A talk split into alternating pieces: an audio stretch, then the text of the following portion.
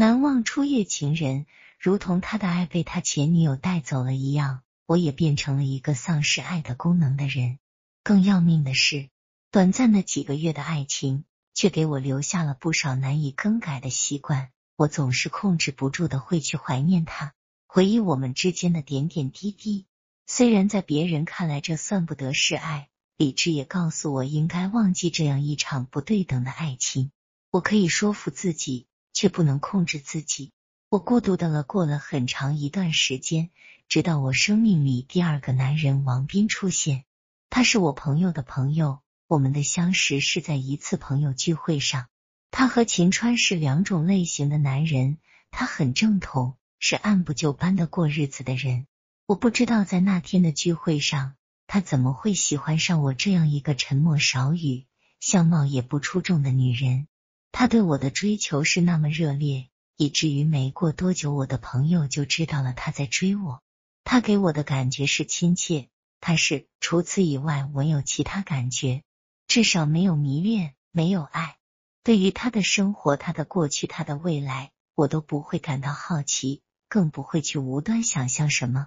对于他的追求，我没有断然拒绝，那会对他造成伤害。我没有理由去伤害一个爱我的男人。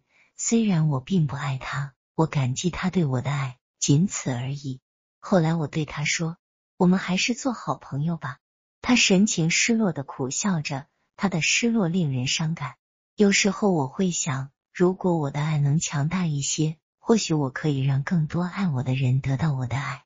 但是我做不到，我的爱似乎只够给秦川一个人。也许秦川那时候也是这样想的吧。于是我更能理解秦川为什么要离开我，因为他无法爱上我。在这种情况下去保持和我的亲密关系，只会是一种痛苦，对彼此都是一种痛苦。王斌是个执着的男人，像我当年那样执着。不过和我不同的是，他比我当时有自信。就在我建议大家做普通朋友的那天，他还是笑着说：“他一定会追到我的。”他说他爱我，所以爱会把我吸引到他身边来。他把这叫做爱的万有引力。当时我淡漠的笑了，心中却在想着我和秦川的难以完美的爱情。再后来，我和王斌之间的接触渐渐多了起来。一个人的生活毕竟是寂寞的，有人关心我、爱护我，当然是让我欣慰的事情。但是我一直刻意保持着和王斌之间的距离。我不想让他爱上我，这种若即若离的关系保持了很长一段时间。也许是没有耐心了，王斌问我为什么还不能接受他对我的爱？难道是他不够优秀吗？他的外形和工作条件都可以说是十分优秀的，但是我依旧不会因此对他产生爱意，顶多是欣赏他的能力和魅力而已，不是迷恋，不是身不由己的爱。对此我是清楚的，但是时间是能改变一个人的。王斌像是一个影子，时常出现在我生活里。我习惯了他的照顾，习惯了有他怜爱的日子。虽然还有秦川的影子住在我心里，虽然怀念往昔的习惯已经深入了我的骨髓，我试图去摆脱，我也想投入的回报王斌对我的爱，但是我做不到。有一次，我实在忍不住了。向王斌讲述了我的过去，我告诉他我已经不是一个完整的女人了，我的身体、我的心都在三年前给了另外一个男人。我说不知道我还能不能给他一份对等的完整的爱。听完我的话，王斌陷入了沉默当中。我能猜想到那时候他的心情一定是万分悲痛的。后来他扬起目光看着我说：“时间会改变一切的，要相信自己。”也要相信他。他说我们会有好的结局的。他说一定要，一定能给我幸福。看着他刚毅的神情，我相信了。从那天开始，我们的爱情开始茁壮成长。我用理智要求自己多爱他一点，他用爱意一点点覆盖秦川给我留下的痕迹。我们开始像恋人那样打电话、逛街、看电影。后来我们有过接吻，有了抚摸。但是在我们第一次做爱的时候，他却出现了障碍。那天他沮丧的抽烟，对我的安危漠不理睬。我甚至从他的眼中看到了厌恶和冷漠。我默默无语。我不了解他，如同我不了解秦川。我越来越发觉，一个人要去了解另一个人，实在是一件困难的事情。过了许久，我问他怎么这样对我，是不是我做错了什么？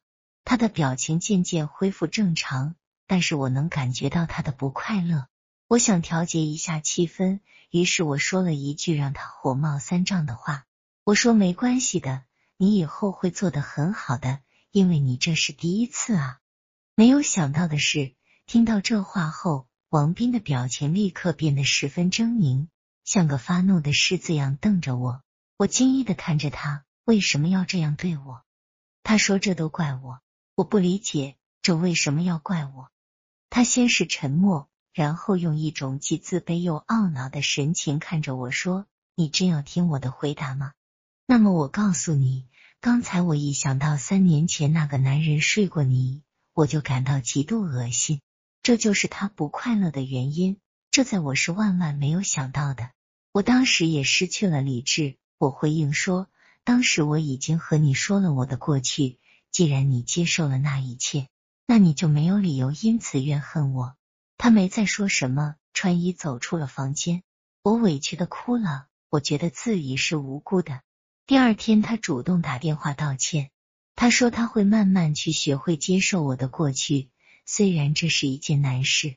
我不知道他是不是真的能接受我的过去，对此我不抱希望，因为我知道他这种男人是不可能对我的过去不耿耿于怀的。